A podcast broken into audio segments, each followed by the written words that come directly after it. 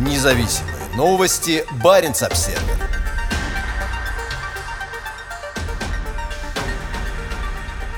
Российский ВМФ строит новые ледоколы. В ближайшие годы новые мощные ледокольные суда придут как на Северный, так и на Тихоокеанский флот. Они необходимы для активного освоения арктической зоны, утверждают в ВМФ. В российском Минобороны заявляют, что военные ледоколы будут иметь большое значение для освоения арктической зоны, изучения арктических акваторий и защиты Северного морского пути. Строительство таких судов будет в числе приоритетного развития в 2022 году и ближнесрочной перспективе, подчеркивают в военном ведомстве. В этом году на верфи «Алмаз» в Санкт-Петербурге завершится строительство ледокола «Евпатий-Калаврат». Первое 85-метровое судно проекта 211-80М войдет в состав Тихоокеанского флота и будет прокладывать путь во льдах военным кораблям у дальневосточных берегов страны. Это модернизированная версия ледокола «Илья Муромец», вошедшего в состав Северного флота в 2017 году. Ледоколы строятся по мере наращивания присутствия российского флота в Арктике. За последние несколько несколько лет Северный флот провел несколько крупных учений и экспедиций в заполярных водах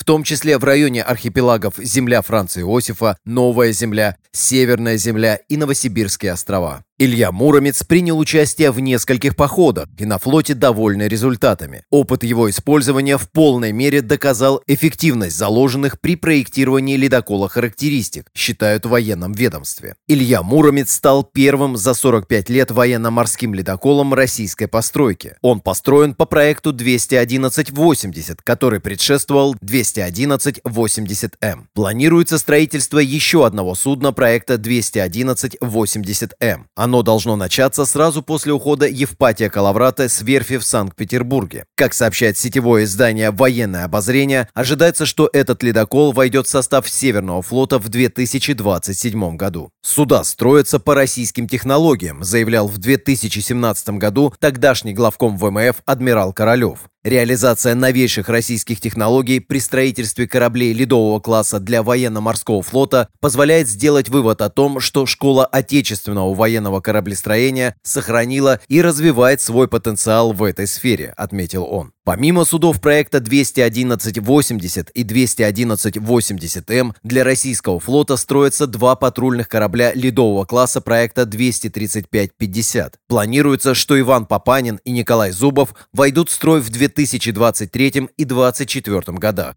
Еще одно судно этого проекта строится для северных подразделений погранслужбы ФСБ. Оно должно быть готово к работе в 2024 году. Военные ледоколы строятся в дополнение к большому числу новых гражданских ледоколов, вводимых в эксплуатацию госкомпаниями «Росатом» и «Росморпорт». Уже через несколько лет у «Росатома» будет 4 или даже 6 атомных ледоколов типа ЛК-60, а также один сверхмощный лидер. Независимые новости. Барин обседный.